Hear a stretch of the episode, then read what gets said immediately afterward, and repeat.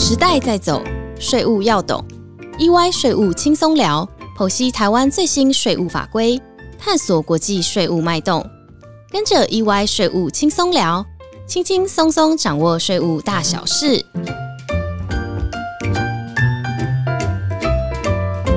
嗨，大家好，欢迎来到 EY 税务轻松聊。我是安永联合会计师事务所税务部职业会计师沈碧琴 Ann。大家好，我是安永元方国际法律事务所律师阙光威。近期啊，国际上有很多知名的大企业进行企业分割，比如说呢，美国最近有一家大型的医疗保健产品医材跟大药厂，还有全美国最大的固网，还有电信通讯服务商，皆启动了企业分割。那这些大企业为什么要进行分割呢？它主要的原因是因为这些跨国企业，它有很多不同的事业体，不同的事业体呢有不同的成长性、不同的获利情况，因此呢，在投资的资本市场上，通常有不同的本益比，有不同的评价。为了方便投资者的投资啊，所以这些企业呢会进行分拆，让资本市场呢可以根据不同事业体的属性进行正确的评价。那这是国际上的状况。沈会计师，那您可以跟我们分享一下国内的企业分割常见的情形吗？还有我们知道与企业分割最重要的法规是企业并购法，也可以麻烦您跟我们分享一下企业并购法在台湾的运作实务吗？好的，就我观察到台湾的公司分割也有为了相同的原因。我以我经手的一个案例来跟大家做分享。我曾经帮助过一家多元产业的公司，将它三个业务分割成三家公司。那它的目的是要让公司的一个评价更为清楚和容易。这家公司原来是一家上市公司，那因为它含有三种产业，所以市场的评价不容易。主要的股东和经营团队都觉得他自己的市场价格其实是严重被低估，所以经过评估，那形成了一个共识，就是去下市整理，将公司分拆成三个产业。那经过一段时间，兄弟爬山各自努力。在经营成效出现了之后，以目前已经有一家完成的一个挂牌。那另外一个个案也是一家产业很多元的公司，那也是把公司一家分拆成三家。那它最主要的一个目的是希望能够去活化企业的一个资产，然后创造股东的一个最大价值。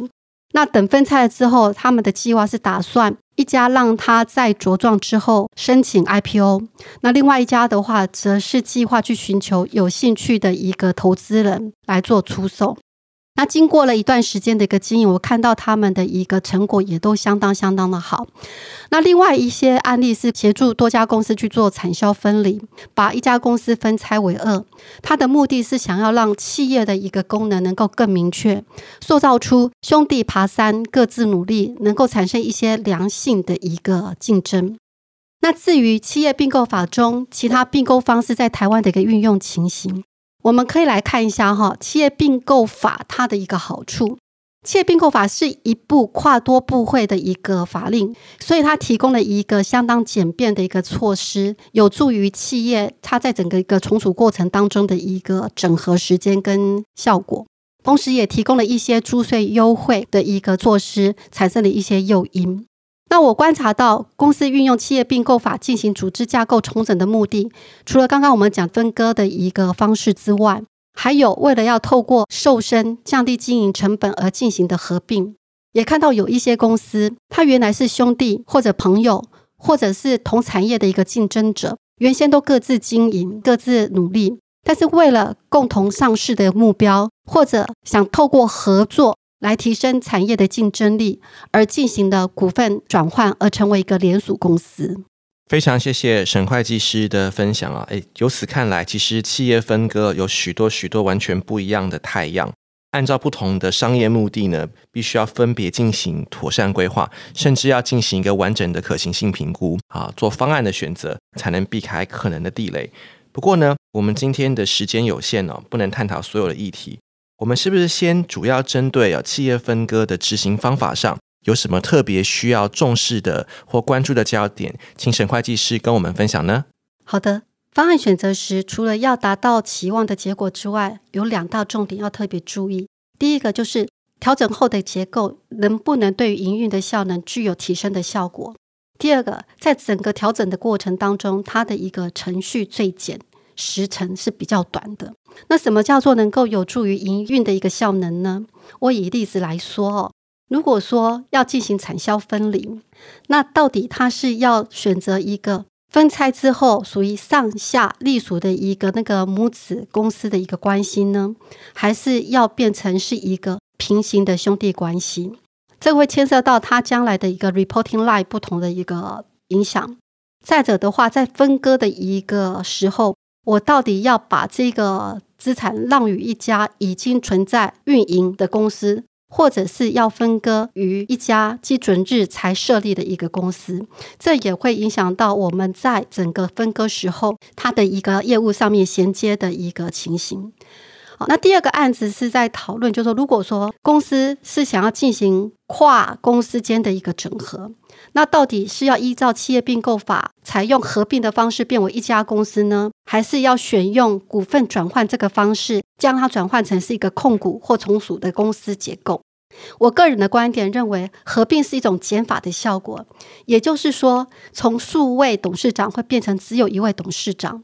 而股份转换方法是一个比较中性或者加法效果的一个方案。也就是说，不会造成董事长的一个位置减少，有时候还会因为成立的一个投资控股公司而增加一位董事长。但是，不管你是在哪一种方案上面的一个选择，都会因为个案的一个想法以及它的产业而有不同的一个选择，并没有一个固定的答案。最后，再以成立投资控股公司为例。不是只有运用股份转换方式才能达到成立投资控股公司，也可以透过分割来达到这个结论哦。那您刚刚说的另一个重点呢？好，我现在跟大家谈一谈哈，程序最简易时程最短的这个重点。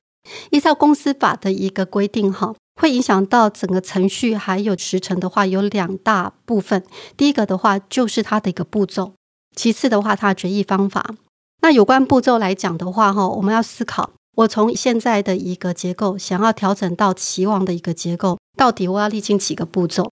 倘若历经三个步骤，跟历经五个步骤，或者是我要经过三个主管机关的审查，或者是六个主管机关的审查，它所需要的一个时间、成本，以及在这过程当中的不确定性的管理，都会有差异。其次的话，就关于那个决议方法。目前依照法规有两种方式，一种是股东会决议，一种是董事会的决议。各位可能都有一些概念哈。如果是一个非公开发行股票公司，它召开一个股东常会，从董事会的召集一直到股东会的召开当天，前前后后需要大概是三十多天的一个时间，而股东临时会也要将近二十天。可是如果我今天开了一个董事会，前后大概只要五天。那至于公开发行股票的公司，它的一个时程就更大了。召开一个股东常会的话，公开发行公司前后加起来大概要八十多天；股东临时会的话也要五十多天，而董事会只要九天而已。所以股东会跟董事会的一个天数来比，差异其实是蛮大的。其次就是召开的一个成本和开会时候控制的个难度，股东会也较董事会要来得高。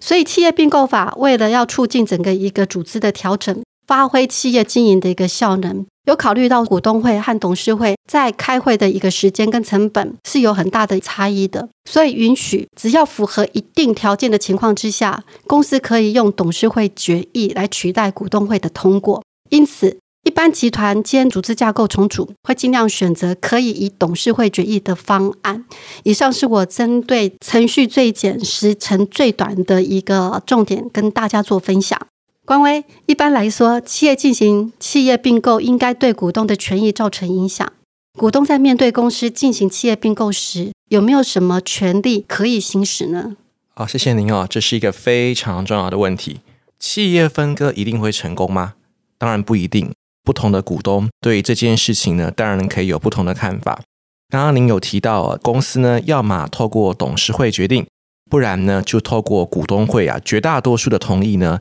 才能通过一个企业的合并或者是分割。那不同意的股东怎么办呢？啊，我们法律上呢，给予了这一种不同意的股东一个出场的机制，就是说，即便呢，你不同意这个合并。或者是分割啊。但是呢，你有一个机会呢，请求公司呢把手上的股份给收回去。尤其是对于非上市上柜、不具有流动性的公司来说，这个权利呢，对于小股东是非常的重要的。那问题来了，怎么定价？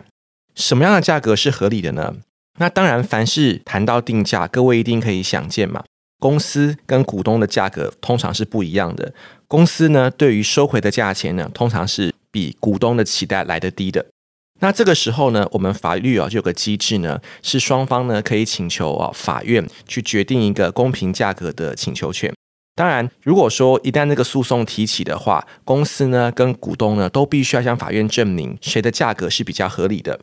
那过去呢，实务上啊，会有一个担忧啊，如果我这个诉讼呢打很长很长的时间，那这段时间之内，小股东呃是不是都拿不到钱，变成说我被迫接受了这一个交易，可是我却拿不到任何的金流啊？但我们现在的法律规定呢，就是说只要呢异议股东啊已经完成了法律要求的程序啊，提出异议，即便呢双方对价格是没有共识的，公司仍然必须要先行支付小股东。公司认定合理的价格啊，支付之后呢，小股东如果认为这个数字不足，他仍然可以请求法院去决定呢最适的收购价格，到时候公司再付差额就可以了。谢谢光辉，很好的分享。那再请问啊，在实务上，企业并购除了公司的股东权益之外，往往对于员工的权益也会受到一些影响。可以跟我们分享企业并购法关于劳动法的一个议题吗？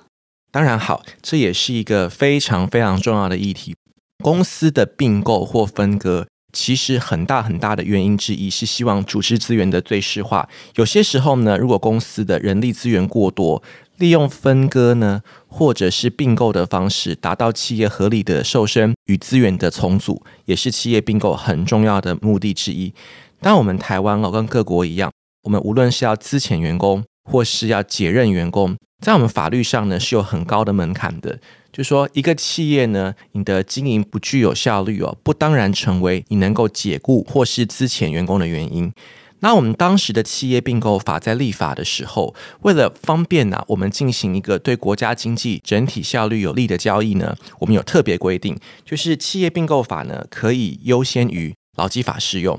所以呢，当一个公司哦，它如果依照企业并购法进行分割或是并购，啊，无论是分割或并购嘛，可能会产生雇主的转换。旧雇主呢，跟新雇主啊，他们可以直接去商量哪一些员工要留，哪一些员工不留。啊，不留任的员工呢，呃，按照法律的规定呢，你是不需要有一个要求哦，去说证明他符合劳基法的要件呢，才能请他不留任的。那当然。被留任的员工也不是一定要接受哦，因为毕竟要不要参与一个新公司是员工的自由。留任的员工呢，在收到这个通知哦，无论是并购啊或是分割的通知十日之内呢，也可以决定呢是不是要被新的公司所雇佣。如果他决定不要被这个新的公司所雇佣的话呢，他的原雇主是要依法呢给付资遣费的。嗯。如果这样听起来，是不是依照企业并购法的商定留用权，公司可以不具劳动基准法所规定的一个资前事由啊？是，这也是一个最近实务上很重要的问题哦。如同我刚刚跟各位报告的，最早的企业并购法就是为了缓和劳基法的门槛，为了便利企业并购呢，所设立了一个比较简式的门槛哦，让企业呢比较容易可以进行人力资源的调整。但我们现在的法院呢，跟劳动主管机关渐渐认为，诶，会不会有人可能误用或滥用这个机制，运用这个并购啊或分割为名义？然后间接达到解雇的目的。那呃，因为这样子的一个忧虑呢，所以实务上哦，我们现在呃，无论是法院也好，或主管机关也好，他可能会要求，当你不留任员工的时候，你必须要提出一个证明，至少是说明你不留任原因到底是什么。当然，这个说明的强度呢，呃，法律并没有规定哦，因为这本来就是我们今天行政主管机关跟法院在实务上所发展出的要求啊。但是呢。正因为最近将食物的发展呢，我也建议啊，企业的这个人资朋友，如果遇到这种状况呢，还是要做妥善的规划。哪一天别人如果询问了哪些员工你为什么不留任的时候，我们还是必须要提出一个适度的说明，才能避免被法院或者是劳动主管机关判断这是一个变相的违法解雇。嗯，了解，很好的提醒哎，谢谢光威。呃，其实现在是一个竞争激烈的一个商业环境。如果企业能够好好的运用企业并购法，调整一个具有竞争力的一个架构，对企业的一个永续经营、提升公司的价值，应该是相当有帮助的。只是运用企业并购法有一些美感，要好好的评估及规划。另外的话，也跟听众做一个分享哦。企业并购法在一百零四年间修法后，你打算再重新的一个修订，以提供对于少数股东的权益更高的一个保障，然后放宽非对称并购适用的一个范围，以及扩大租税的一个措施。目前的话，已经排进了那个立法院的一个本次的一个会期，而且已经交付给经济委员会在审查当中，值得大家观察它的一个生效日期以及它带来的一个影响。希望今天的一个分享对大家能有所帮助。那谢谢大家的收听，我们下周一再见喽，拜拜。